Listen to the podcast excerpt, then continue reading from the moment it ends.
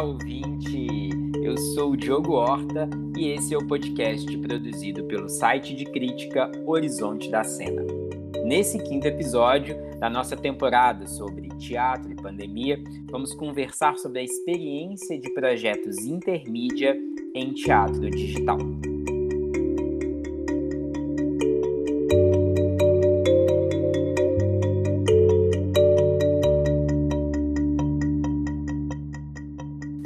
Nesse episódio nós vamos conversar aí sobre as criações intermídia que aproximam o teatro a outras linguagens artísticas e ou estruturas midiáticas é, e que vem aparecendo né, nesse novo momento, digamos assim, da pandemia, depois que a gente já tem aí quase um ano de, de pandemia né, a, a, pleno vapor, digamos assim, no Brasil, e que no final do ano passado, início desse ano, então, outros projetos e outros formatos, né, é, vem surgindo, assim. Então, a ideia é a gente refletir de que modo, né, esses formatos alteram os conteúdos que são abordados, influenciam a, a construção de sentido das obras, né, como que esses novos formatos, eles pensam um diálogo com é, o espectador é, e que tipo de reflexão o teatro traz para essas outras áreas, né, como a literatura, os jogos, websérie, e a gente vai fazer essa conversa a partir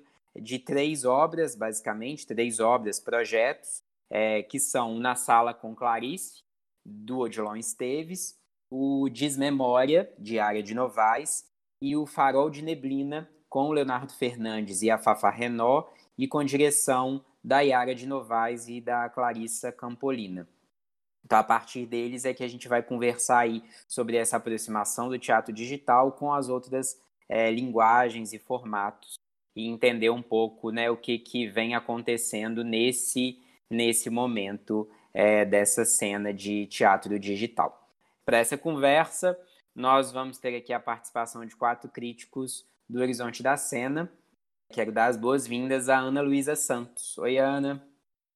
Oi, Diogo. Obrigada por esse convite. Olá, pessoal. Uma alegria estar aqui compondo esse podcast, experimentando essa vibração de timbres e também compartilhando, claro, perplexidade, né, com esse momento e uma dimensão aí da gente estar junto. Então, merda para nós hoje. Obrigada. Teremos também o Felipe Cordeiro, Olá, Diogo. Oi, colegas do Horizonte. Uma delícia estar aqui com vocês hoje. Oi, ouvintes. É, Júlia Guimarães também participa dessa conversa com a gente hoje. Ei, gente. Olá, ouvinte. Muito bom estar aqui com vocês. E o Marcos Alexandre. Oi, Marcos.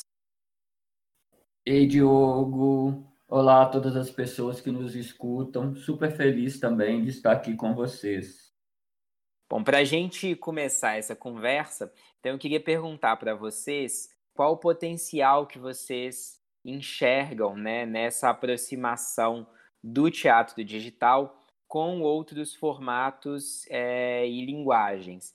Então a gente tem aí né, aproximações que já acontecem e que já aconteciam né, no, no teatro presencial. A aproximação com o audiovisual já é inerente né, às outras discussões que a gente teve aí com relação a, a, ao teatro, esse teatro na pandemia, é, mas a gente vem observando então outras formas, outros diálogos, né, como esses que eu já é, citei anteriormente, de uma relação com websérie, o teatro e games, a literatura também, de alguma forma, se aproximando de outras, de outras formas. Então, queria né, fazer uma primeira pergunta um pouco mais ampla para vocês, como vocês estão vendo esse momento e como enxergam aí essas, essas outras aproximações, esses outros formatos, é, considerando esse momento de, de né, de pandemia que a gente tá?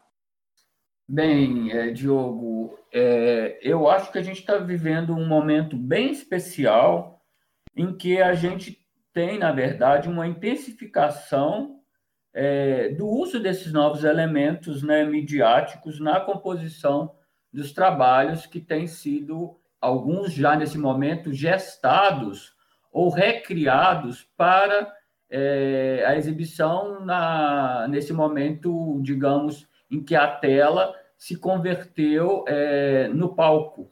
E eu acho isso muito interessante, porque, na verdade, a, a presença dos jogos, é, das outras linguagens, como você mesmo já comentou aqui, é, sempre estiveram presentes é, nas produções.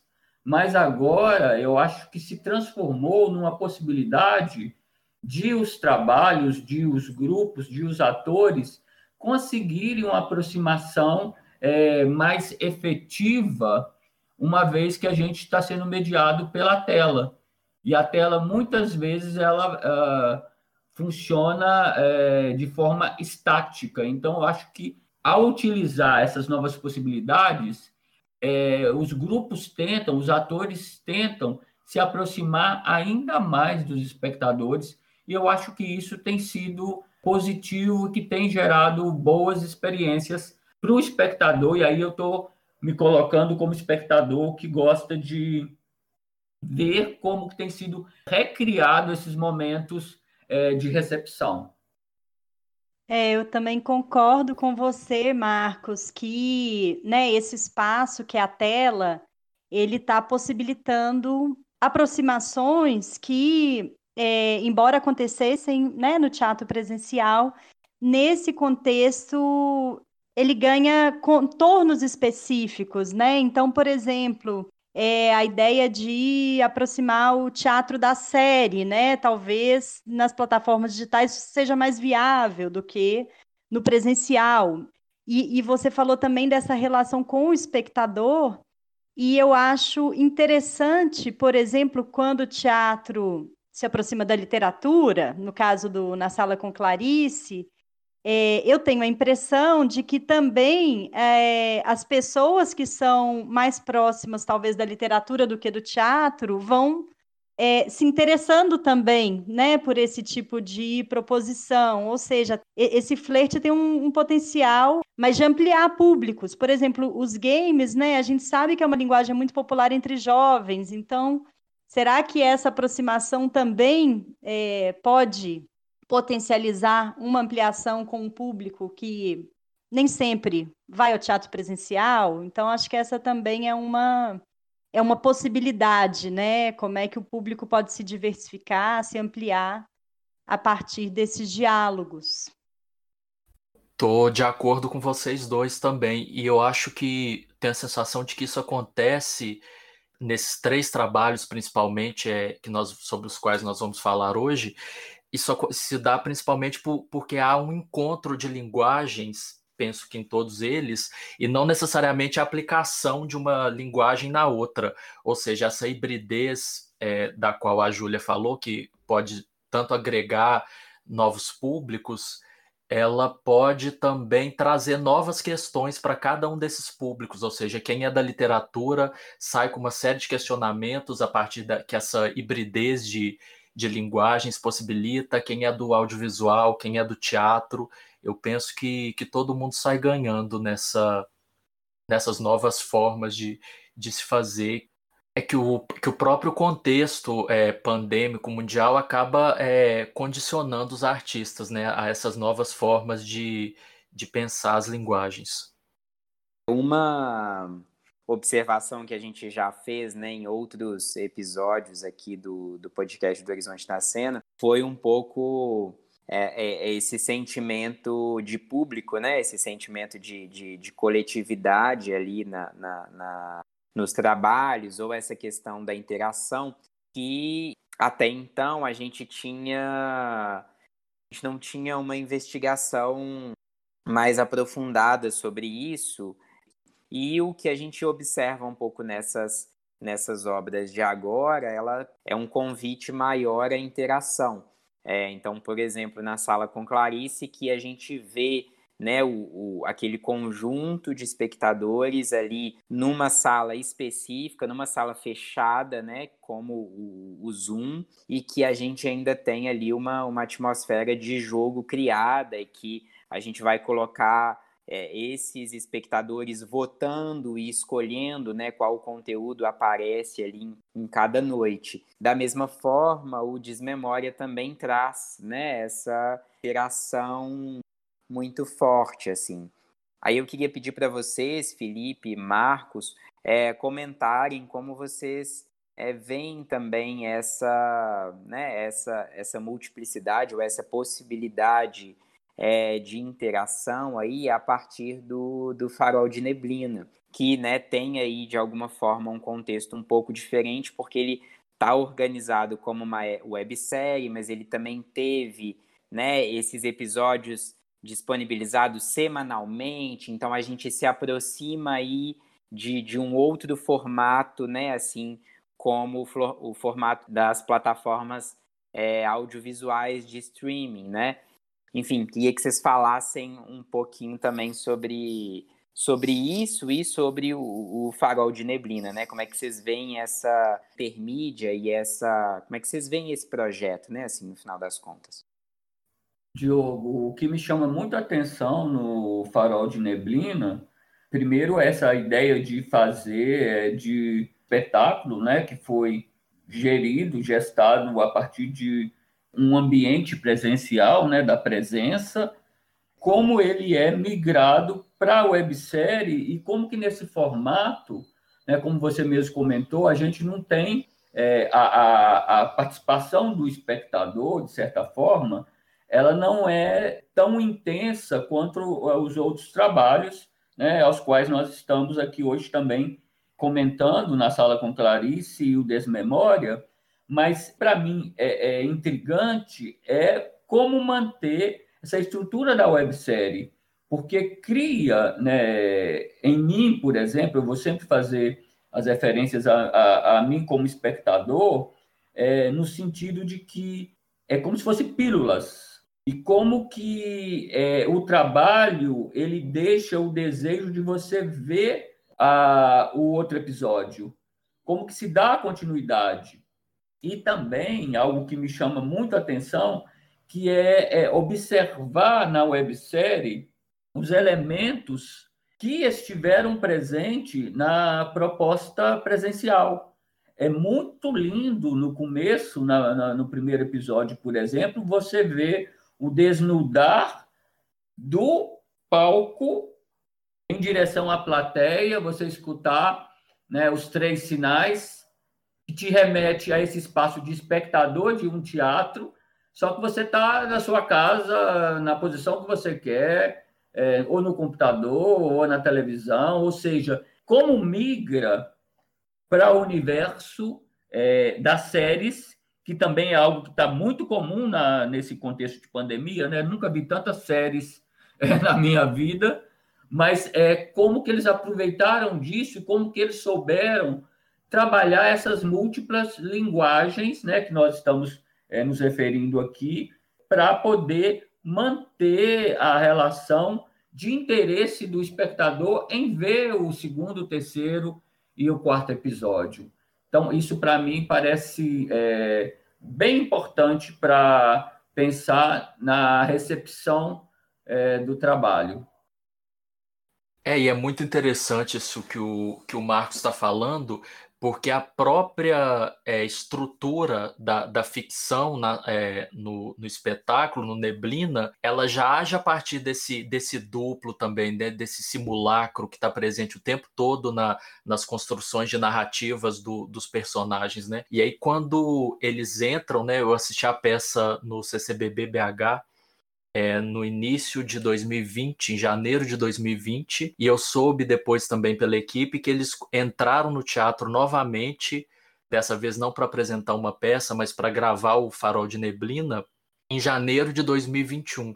Ou seja, nesse um ano, quanta coisa mudou, né? Eles já estavam, eles tinham um planejamento para passar por todos os CCBBs do país, iam para para o Distrito Federal, para São Paulo e para o Rio de Janeiro, e aí, em virtude da pandemia, tiveram que fazer a websérie, né? E aí eu penso é, parecido com o Marcos também, sobre como que é fascinante esse trânsito entre uma linguagem e outra, enfim, uma peça que tem um arco dramático que funciona, enfim, a partir de um todo do, do texto e que depois tem que ser desmembrado em episódios, né? E que cada episódio tem que fazer um sentido por si só e ao mesmo tempo tem que convidar o próximo. Isso, isso me parece muito interessante. E essa, essa homenagem ao teatro vazio que eles fazem também, eu penso que é, que é muito comovente, né? No, tanto no primeiro episódio que o Marcos já citou, quanto no decorrer em todos os outros episódios, há sempre essa o teatro ali latente, ou seja, ele está presente o tempo inteiro, mesmo sendo uma experiência audiovisual, os técnicos estão presentes, os técnicos do teatro, eles são mostrados aos três sinais antes de começar o primeiro episódio do teatro. Isso, enfim, para a gente que está tanto tempo sem pisar numa sala de espetáculo, né, isso, isso chama muito, muito atenção também. Esse elemento que você comenta agora, Felipe, me parece muito interessante desse momento, né, da, das criações digitais, porque embora esse trabalho seja filmado, né, num palco, a maturidade da, do diálogo com o audiovisual, ela é visível nas tomadas, né, em tomadas que já não é mais uma só a filmagem do palco, né, mas é a filmagem de cenas recortadas em que aparece mais o rosto, né, dos atores, em que já tem um jogo sofisticado com cada uma das linguagens, né, com o teatro e com o audiovisual, sem abandonar o espaço que é historicamente o do teatro, que é o palco. Então, isso, por exemplo, é uma diferença, e eu acho que é um ganho para a nossa área, é muito grande em relação ao teatro filmado pré-pandemia, né? Acho que a gente talvez já tenha comentado isso alguma vez aqui, mas o fato de estar no palco eu acho que ressalta ainda mais esse aprendizado que eu acho que foi aparecendo durante a pandemia. E eu poderia citar aqui um outro trabalho que que me chamou muita atenção por esse fator, assim, é, que é o Wojciech, né, a, a, da formatura do Palácio das Artes, dirigido pela Thalita Mota, porque a, eles estavam num espaço, digamos, né, um espaço alternativo, mas um espaço que já foi muito usado para apresentações teatrais, que é a Gruta, é ali no Horto, e é, no entanto, fazendo um uso desse espaço que, ao mesmo tempo que permitia cenas mais abertas, muito próximas ao que a gente a experiência que a gente teria como espectador presencial, ao mesmo tempo tiveram um dos elementos de linguagem ali é são as tomadas, né? É o jogo com a câmera. Então, esse lugar está me parecendo muito interessante do, do momento atual, né? E, e, só mais uma questão que também me chamou a atenção nesse trabalho do Farol de Neblina é que já é um drama intimista, psicológico. Enfim, a versão presencial ela já tem algo que eu acho que cabe bem para as telas, que é essa dimensão mais intimista mesmo das próprias atuações, né? E que eu achei que coube muito bem para a câmera, ao contrário, por exemplo, de outros, de outras teatralidades que eu acho que são mais difíceis de serem adaptadas para esse meio que a gente vivencia agora na pandemia. Júlia, eu acho super interessante isso que você está falando em relação a, a, esse aspecto da intimidade, onde a gente vê, né, e isso também se permite por causa do formato da websérie, que é observar os closes que são dados para o rosto da, da, dos atores, personagens. E outra coisa que também pareceu para mim muito interessante é que também há uma, pelo menos um, um intento de fazer uma aproximação com o universo literário, né? O tempo todo, né? A, nos quatro episódios, eles são guiados de certa forma pela presença da máquina é, de datilografia sabe? Me remete também para um outro momento, para um outro contexto, hoje, onde tudo é, é, no digital, digitalizado, né? É como se tivesse ali um narrador é, onisciente por detrás que fosse, de certa forma, guiando a cabeça ou tentando entrar no psicológico de cada espectador que vai trazendo referências dessas personagens que vão se multiplicando em cena, né? É, vão tomando outros nomes, né? É, isso, para mim, também é, me pareceu super interessante.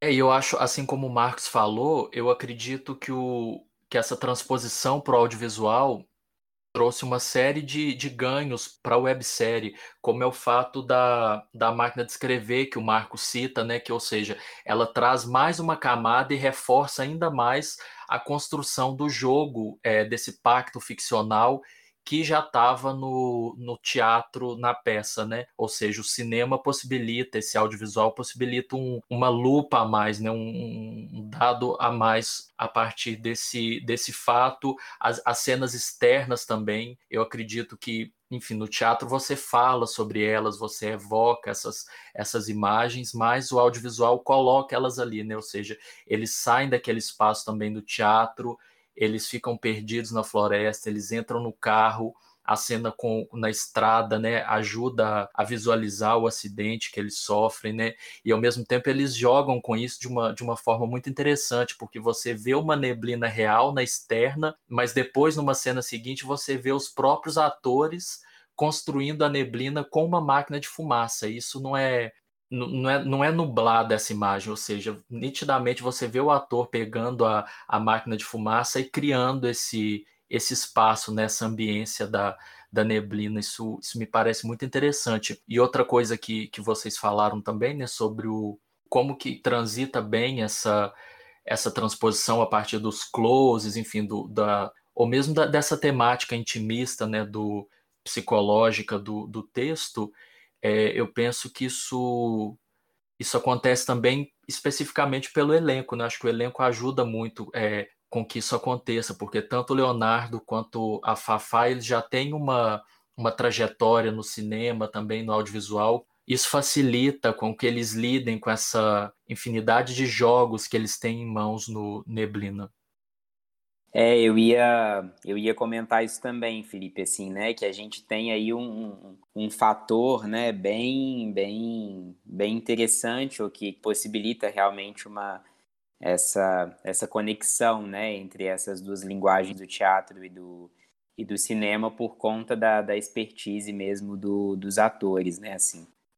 É, com relação na sala com Clarice, a gente também tem, né, uma conexão forte do Odilon com a, a, a linguagem do cinema, né, do, do audiovisual, que a gente também é, tem essa mesma aproximação que a gente já comentou sobre o, o, farol de neblina, mas o projeto ainda, como eu já falei, né, se conecta aí com jogos, mas ele também tem outras, é, ele teve, né, na sua temporada é, completa, outras aproximações como a parte formativa, né, é, palestras e essa essa presença muito forte da Clarice Lispector e a obra, a própria presença né, da Clarice no material de divulgação, né? A gente vê ali naquela sala a, a, imagem de divulgação, o Odilon e a Clarice. Eu vi algumas pessoas comentando sobre isso é, no chat no dia que eu assisti o, o, o espetáculo, enfim. E eu queria então é, pedir para vocês, Ana, é, e Júlia comentarem então sobre o, o, Na Sala com Clarice e toda essa teia, né, assim, que, que foi criada aí em torno da, da Clarice Lispector nesse, nesse espetáculo. Então, Diogo, é, esse projeto, né, o Na Sala com Clarice, eu acho que ele traz um encontro interessante entre um ator que é o Odilon Esteves, que já tem uma longa trajetória aí, acho que principalmente no canal de YouTube dele, mas também em outras plataformas e redes sociais, de se aproximar da literatura, de se aproximar do que seria uma leitura cênica, né? Acho que ele já faz isso há alguns anos. É, não sei exatamente quando que ele começa esse projeto, né, de dialogar com a poesia, com contos, com diversos autores e autoras. E, ao mesmo tempo, a escrita da Clarice, principalmente os contos que foram, que foi o, o formato que o Odilon elege, né, para fazer a seleção da, das leituras do projeto, eles já têm uma construção, né, eles possibilitam, assim, construção de imagem pela palavra falada super potente. É, não é à toa que a Clarice já foi lida por outros atores e atrizes, né? E aí, falando das apresentações que eu assisti do Na Sala com Clarice, que eu assisti duas apresentações, eu fiquei muito impressionada com o, o número de, de espectadores. Assim porque eu tenho assistido muito teatro digital e acho que em nenhum projeto eu tinha visto isso, plateias com quase 400 pessoas, né? A plataforma usada foi a plataforma do Zoom. É, muitas delas apareciam, né? Estavam com as câmeras ligadas e eu acho que tem a ver com o fato de que ele também se aproximou desse universo, digamos, dos amantes de Clarice Lispector, que não é que não é pequeno, né? Que é é um público enorme. Então, eu acho que tanto esse público da literatura pode se aproximar mais do teatro, como o público de teatro também pode se aproximar mais da literatura nessa, nesse jogo de mediação. Isso falando do, né, do primeiro aspecto, assim. Acho que depois a gente pode falar da interação, né, e até trazer um pouco o desmemória, mas falando ainda desse dessa mediação entre teatro e literatura, eu acho que foi muito interessante também a escolha do Odilon por o do Odilon junto com o projeto CCBB em casa, né, que é o projeto em, em que o Na Sala com Clarice está inserido, mas de convidar pessoas especialistas na Clarice Lispector para fazer um ciclo de palestras ao longo dessa temporada, que é outra, outro aspecto, na minha opinião, muito importante, foi uma longa temporada, né? Claro que como a chancela institucional do CCBB, de todos os CCBBs, né? Foi uma temporada que começa, não, não me lembro se em novembro e vai até o fim de janeiro, eu acho. Então, isso também forma público, né? Isso é um aspecto muito interessante também do teatro presencial e digital, mas de formação de público. E aí, nessas, nesse ciclo de palestras, a Clarice Lispector, né, também pensando que teve um centenário dela e que tiveram outros trabalhos do teatro que flertaram com a Clarice agora, mas esse do Odilon ele tem essa toda essa contextualização, né, esse desejo de de aprofundar mesmo no universo literário. E aí até falando de dessa dimensão intermídia, eu achei muito interessante a palestra da Maria Homem, porque ela compara a escrita da Clarice Lispector com os quadros do Edward Hopper, que ficaram muito famosos, além deles já serem famosos, na pandemia eles foram muito relembrados porque tem esse lugar da, da, da solidão, né? de uma certa melancolia de pessoas que estão sempre sozinhas, cidades vazias. E a Clarice, eu acho que ela é super é, uma, uma autora muito propícia para a pandemia, porque ela também fala muito do é, ela fala muito desse sublime, desse epifânico, que é despertado a partir de algo banal, ordinário, cotidiano, que são as dimensões que a gente tem se deparado na pandemia, né? Então, a partir de muito pouco, se chega a lugares de um grande potencial sensível. Então, acho que ler a Clarice agora faz todo sentido.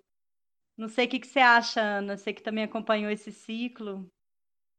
É, eu eu também é, faço parte, né, disso que você falou aí do universo dos amantes da Clarice, né, na verdade, é, diz o, o, Benjamin Moser, né, que é um dos biógrafos da, da Clarice, que na verdade trata-se de uma seita. trata-se de uma seita da Clarice. Então, isso que o Diogo coloca, né, de Clarice na sala, com o Odilon ou com outras pessoas, né, eu escuto até de outra maneira, assim, que realmente é, tem reverberações, né, da obra e da, da própria imagem dela e da tipo de, de vibração que, que a literatura da Clarice é, provoca, que é realmente é, misteriosa, né, digamos assim. Então, eu acho que foi muito interessante, né, acompanhar as palestras da, da Nádia Batella Gotib, né, da Noemi Jaff e da própria Maria Homem, que a, a, a Júlia citou, porque eu acho que é realmente em torno desse mistério, né, em torno desse, desse escuro, desse é, incompreensível, né, desse, ao mesmo tempo, como Júlia comentou, desse, desse sublime, dessa epifania, que é interessante falar ou tentar elaborar ou desdobrar, inclusive de uma maneira de também celebrar esse centenário que foi em 2020, que de alguma maneira por causa do contexto, é, é, foi vivenciado talvez é, de outras maneiras, né, do que seria num contexto mais comum, né? Mas eu acho que também é, é interessante porque é uma maneira de tentar se aproximar e ao mesmo tempo de reverenciar esse mistério, né, e que alimenta justamente essa ideia de uma seita, digamos assim, porque as palestras elas também falam de alguma maneira desse contraste, né? Assim que eu acho que o trabalho na sala com Clarice, né? O trabalho do Odilon coloca, porque num sentido é, é uma, uma tática para abordar um, um, um trabalho, uma obra, um tipo de literatura que é um pouco também antiteatral num sentido, embora Júlia comenta muito que é, os contos, né, ele tem esse, eles têm esse potencial para oralidade, ao mesmo tempo eu acho que é um, uma, uma literatura que ela também ela é um pouco anti teatralização no sentido de que ela é muito real, né? Ela é muito é, assim vai na veia, né? É o é o osso, é o sem máscara, é o direto ao ponto, onde que dói, é, a, é, a, é o corte, é a, a, a brutalidade da vida, é o abismo do eu colocado ali, né, e, e, exposto assim. Então tem uma fricção, né, tem uma tensão, tem um, um contraste aí entre essas essas frequências energéticas e aí eu acho que é, se aproximar dessas três estudiosas, né, três pesquisadoras de Clarice, é, Nath, inclusive, eventualmente biógrafa também de Clarice, né? É também tentar se aproximar, trazer de alguma forma uma, uma outra é, um outro tipo de imagem, outro tipo de imaginário e até se tentar lidar, né, com esse também um tipo irredutível do texto, né? Algo que também ainda assim resta, né? Por mais que a gente fale, ou tenha oralidade, a gente persiga, tem alguma coisa que ainda fica, que a gente relê, ou que a gente ainda ouve, que a gente não entende, que aquilo persiste, aquela imagem, né? Então é talvez reunir mais vozes, outros olhares, outras, inclusive, linguagens, né, como a pintura do Roper ou a fotografia, né, que a própria também Maria Homem mostrou, para ajudar nesse decifrar do mistério clariciano. Então, seguimos navegando nessas águas profundas, né? Que bom. É, salve Clarice. É, Ana, eu queria dialogar um pouco com, com você e com a Júlia, a partir do que vocês trouxeram, né? E aí, como é, espectador, de novo, né, eu assisti é, duas apresentações, mas é interessante porque a, a assistir às apresentações também é um evento, né? Como a Júlia comentou, as câmeras, ah, muitas, acho que a metade dos presentes e entre sempre mais de 300 pessoas, deixam as câmeras abertas e aí, né, junto com o Odilon, a gente tem a possibilidade de ir, isso eu gosto de fazer muito no teatro, né, é, observando as reações do espectador, daquele né, que está acompanhando no momento. E é muito interessante, porque eu também, como leitor da Clarice, eu orientei uma tese sobre a Clarice, trabalhando a questão da performance, é, uma, uma tese da Cristiane Cortes, em que ela olhava sobre esse lugar do performativo dentro da obra da Clarice. E para mim foi muito bom ver o Odilon, né, que já tem, como a Júlia comentou, essa experiência, né? É, ele trabalha muitas vezes com uma ideia de um contador de histórias, ele fez isso várias vezes a, com a obra do Guimarães. É, e eu acho que é muito mais do que uma leitura dramática, né? É, o, o, o, o matiz entre leitura e cena é, é muito tênue. É, é muito lindo pensar essa ideia do jogo, que é um jogo geralmente já pré-estabelecido, porque você já tem ali o menu do dia, né? Você escolhe o espectador, de certa forma, ele é responsável pelo que vai ser contado, narrado, interpretado. Essas três palavras, elas perdem para mim, o efeito. E quando a Ana fala, né, que vai direto no ponto onde dói, isso para mim é muito, muito, muito bom, porque é exatamente isso.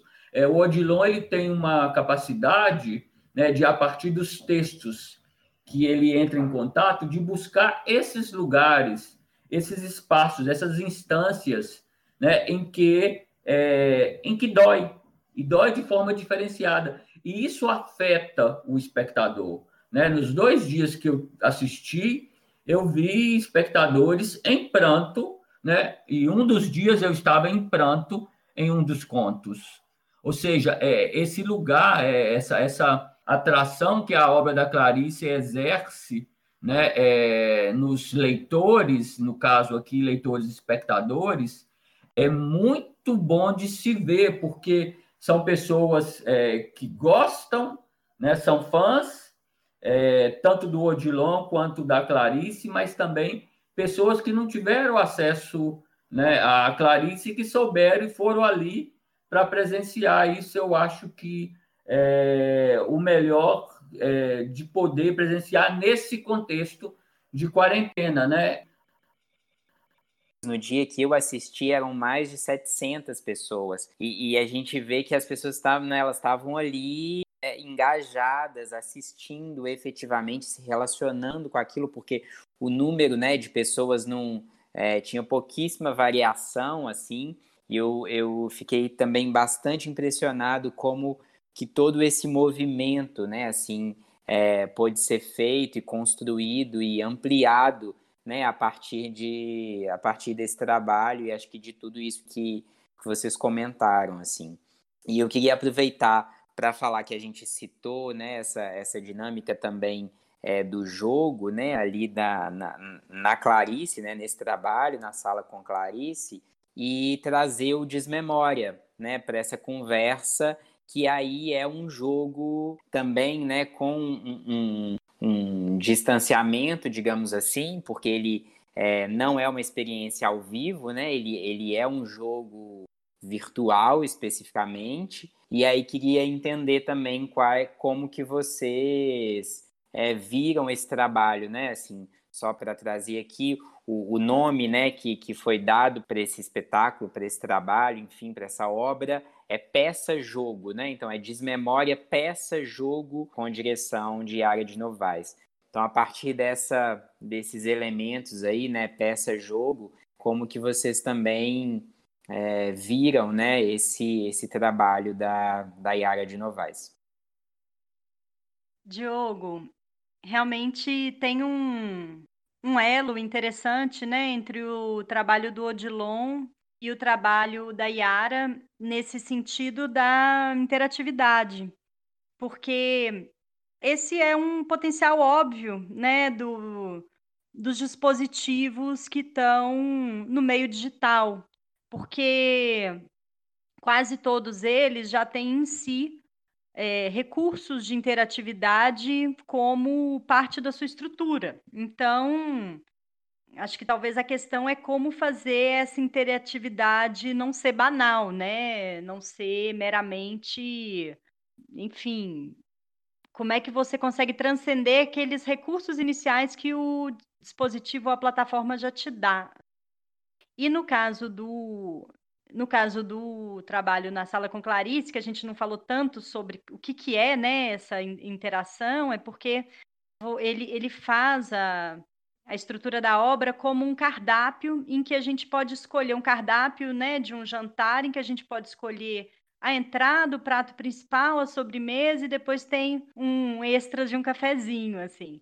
E, e aí a gente escolhe os contos, né? Ele dá uma, um menu de contos, ou então ele faz algo mais sutil, que é propõe imagens, também esse intermídia está aí, né? Propõe quadros, a gente escolhe o quadro e cada quadro é, remete a um, um conto.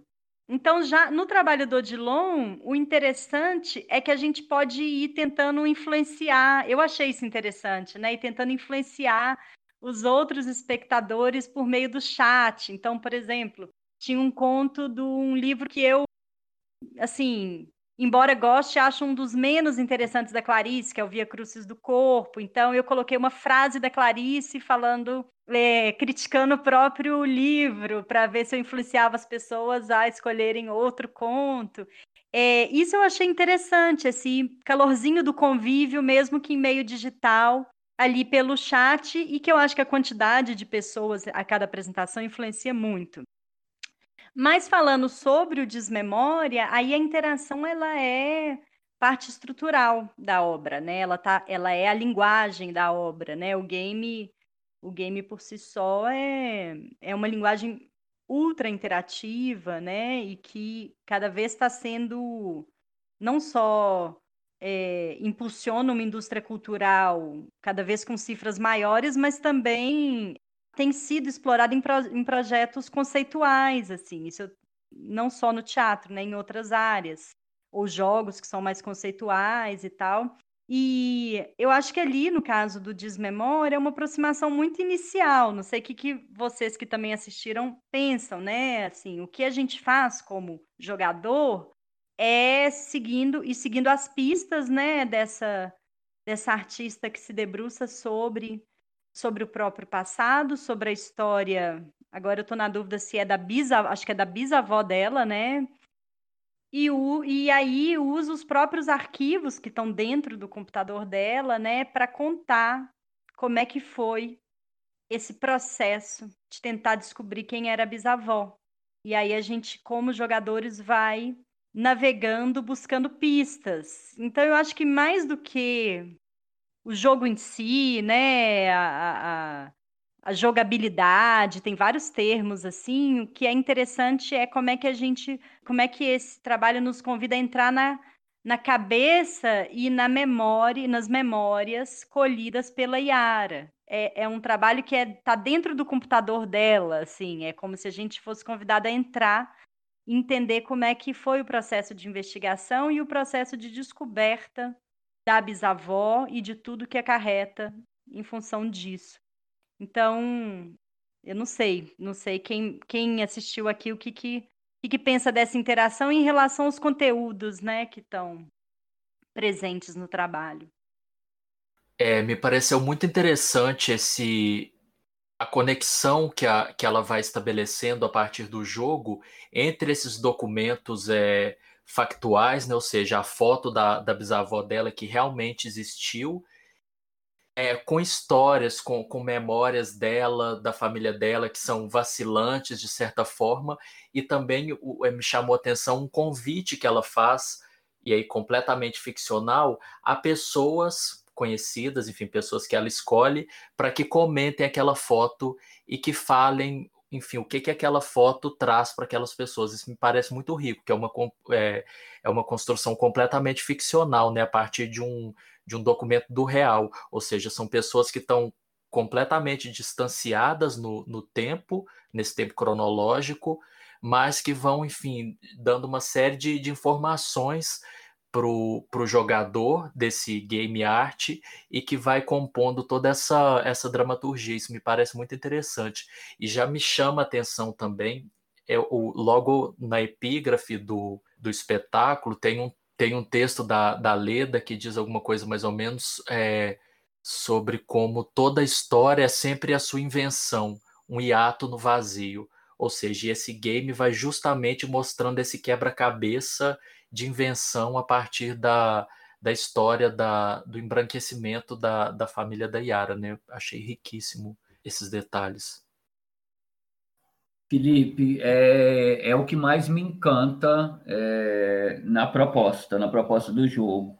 Né? Eu confesso que eu joguei duas vezes, depois entrei mais uma vez para jogar, mas o que me encanta é justamente pensar nesse processo de memória, desmemória, né? Acho que memória e desmemória é, estão sempre juntos, até porque a memória também a gente inventa, né? a gente constrói é, e desconstrói, mas é pensar nessa, né, nesse contexto, nessa ideia, é, nessa ambiência de resgatar aí, né, o século XIX, investigar esse passado familiar aí da bisavó, né, é, de uma mulher preta.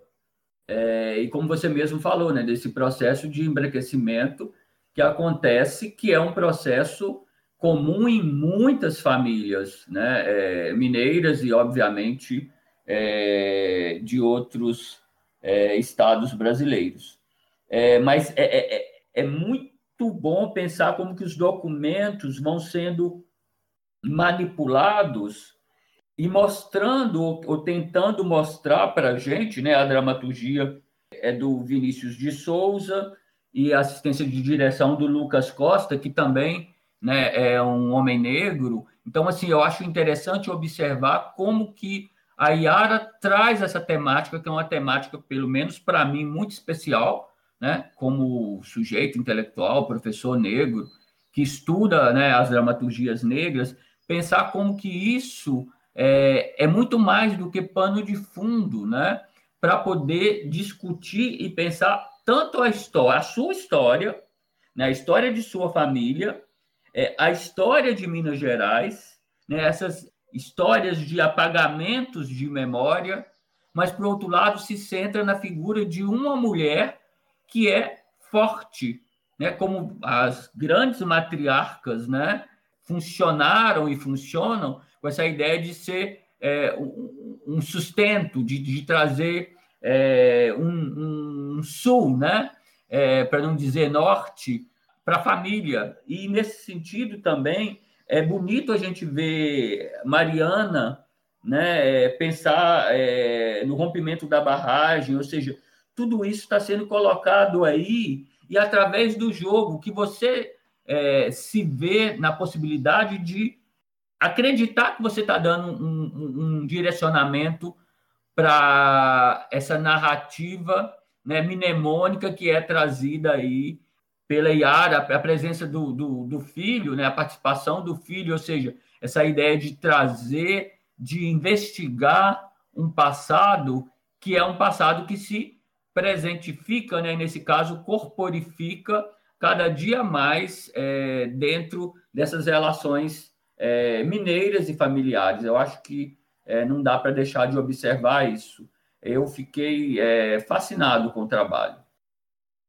É, então, assim, acho que é bem interessante, né, observar também essas, essas falas sobre o desmemória para fazer a, a, um pouco a mesma fala, né, assim, que eu fiz sobre o Na Sala com Clarice, é, de como que isso da mesma forma como o Desmemória vai sendo feito aí, né, de, de puxando pistas e etc., como que essas outras experiências é, digitais que a gente né, tá vendo a, agora, elas têm esse, esse potencial, né, assim, de, de ampliar territórios, de ampliar experiências é, digitais ou de provocar o espectador a ir ao encontro de outros outros lugares, né, sejam eles temáticos ou ir né, para a obra da Clarice, ou, ou, ou, qual que é a experiência né, da websérie, a, a, as conexões ali é, do teatro, como a gente falou, para o farol de, de neblina.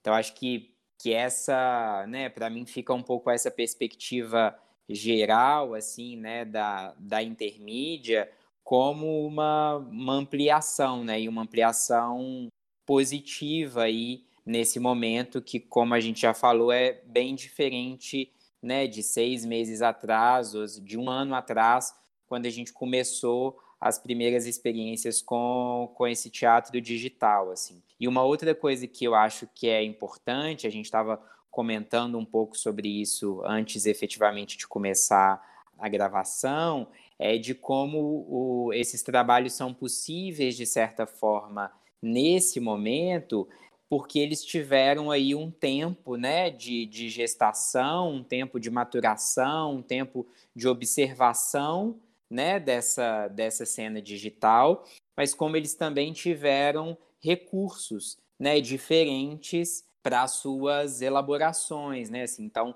são três trabalhos que estão dentro né, de projetos como Teatro em Movimento ou CCBB em Casa, e que então tiveram, né, assim, uma, uma, uma possibilidade financeira mesmo, né, de contar com, com vários outros profissionais, né, de, de alargar justamente todas essas possibilidades e de, de trazer essa experiência um pouco mais ampliada, como a gente falou nesse episódio, é, mas isso tem uma conexão direta com fontes né, de, de recursos e, e financiamentos, o que né, como já sabemos, isso não é de hoje, né, isso não é também só do, do, do virtual, isso também está relacionado com, com toda a nossa produção presencial, com a, essa, essa relação direta entre recursos e a, as potências né, de criação da, da cena contemporânea, né? A gente já, já teve vários momentos, né? Assim, é, eu acho no, no país, pelo menos só na última década, né? Em que isso faz uma diferença abissal, né? Assim, entre a, a, o que, que a gente observa da cena, né? Ano a ano ou em determinados períodos, porque existe uma, uma relação direta né, com as políticas de, de financiamento e com os recursos que, que estão postos. assim. Claro que isso é um assunto para outro programa, né, um assunto para outro episódio, para a gente realmente é, se debruçar sobre essas questões. Eu acho que, que é um assunto que, que merece um, um debate ampliado, inclusive, mas quis deixar registrado aqui né, dentro do, do que esses trabalhos apontam e as conexões que eles têm, então, exatamente com essa, com essa questão né, do fomento e essa, essa questão dos recursos. assim. É, queria, então, agradecer a participação é, de vocês e convidar para uma última última fala né, de cada um aí, se deixou de falar alguma coisa que queria, se quiser comentar mais alguma coisa né, sobre esse último, é, essa última fala minha, para a gente poder encerrar esse programa, mas de toda forma, é, já muito, muito obrigado pela, pelas contribuições de todos aí. Diogo, na verdade, eu só gostaria de agradecer pelo convite, pela possibilidade de estar aqui com vocês. São pessoas que eu admiro muito.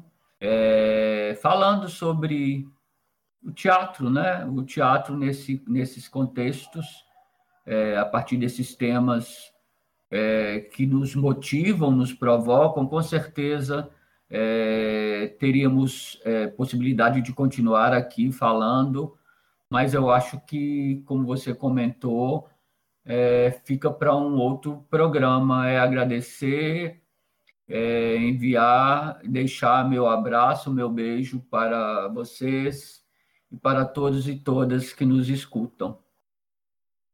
Eu também quero agradecer a, né, vocês que, que participaram, que conversaram aqui sobre esses temas, né, a quem escutou também. Queria comentar rapidamente que esse tema que você traz, Diogo, no fim, é, ele rende mesmo um episódio à parte, porque é, né, tem uma complexidade dessa distribuição de orçamentos que merece ser discutida, e, ao mesmo tempo, também essa relação entre recursos e estética. A gente também agora vai entrar, já entrou né, numa fase em que a gente está vendo os trabalhos que são fruto da Lei Aldir Blanc. Então, eu acho que fica né, como uma, um, um chamamento né, para essas questões serem discutidas no próximo episódio é, quem está escutando, se quiser propor outros temas ou desdobramentos desses temas que a gente trouxe aqui, acho que são é super bem-vindo. É, espero que essa conversa seja um, é, um gatilho para que outras apareçam, né, entre nós e entre quem escuta. E muito obrigada, Ana, Diogo, Felipe e Marcos, por esse encontro aqui. Foi muito bom.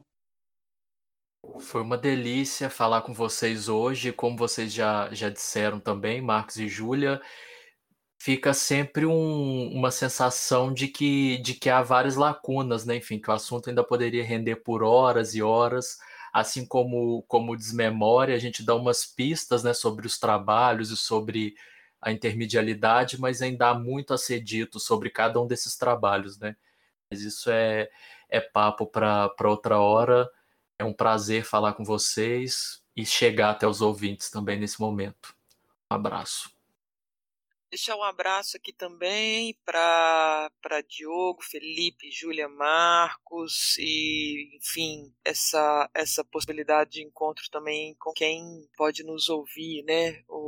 Essas ondas no ar, assim. Então, é legal de alguma forma experimentar essa outra forma de estar junto e de estar reverberando o teatro na sua forma mais ampla de encontro e de compartilhamento de sensibilidade. Obrigada e seguimos aí nesse período de tantos desafios. Um abraço.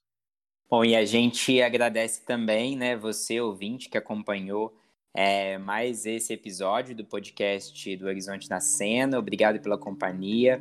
É, siga né, o, o, podcast e as redes sociais do Horizonte na Cena para continuar acompanhando os novos, os novos episódios. É, e como a gente já né, vem fazendo aí no, nos episódios temáticos, a gente vai encerrar esse episódio com uma dica de livro e a gente se encontra no próximo episódio. Até breve e muito obrigado. A nossa dica de livro de hoje é um pouco bairrista, eu admito, mas eu garanto que a ideia não partiu de mim. É, nós vamos indicar o livro Mulheres Míticas em Performance, que foi organizado pela Sara Rojo e por mim, é, e que está publicado pela editora Javali, foi lançado em 2020 e esse livro traz é, as dramaturgias do espetáculo O Deserto, que é uma obra intermídia, inclusive, tem tudo a ver com, com as discussões do, do episódio de hoje, e que foi que é inspirada num romance é, chamado El Desierto, que é de um escritor chileno muito premiado chamado Carlos Franz, e também traz uma outra dramaturgia que é a de Classe, peça escrita pelo Guillermo Calderón em 2008 no Chile e o interessante desse livro é que ele traz uma nova versão é, para essa obra que é chilena. O Calderon escreveu um novo final em decorrência da, dessa montagem brasileira do Mulheres Míticas, bem como da publicação desse livro, e que é um novo final que está embebido pelas manifestações estudantis mais recentes é, bem como as que aconteceram no Brasil, as que aconteceram no Chile também nos últimos anos. É, e, e também é bem interessante esse, esse novo olhar que o autor tem para a peça depois de, de tantos anos que ela, que ela já existe. E, além dessas dramaturgias, o livro também apresenta é, textos críticos a partir do, das obras, dessas duas obras, que foram escritos tanto pelas artistas do Mulheres Míticas, que participaram do processo criativo, bem como é, professoras de universidades federais brasileiras, críticos de teatro, enfim, tem uma, as obras são vistas é, a partir de diferentes olhares críticos é, e o livro pode ser adquirido no site da, da editora Javali. Para quem não conhece, a Javali é uma editora que se dedica exclusivamente a publicações de teatro, dramaturgia, memória, teoria teatral e vale muito a pena conhecer. Nossa dica de hoje é essa. Obrigado.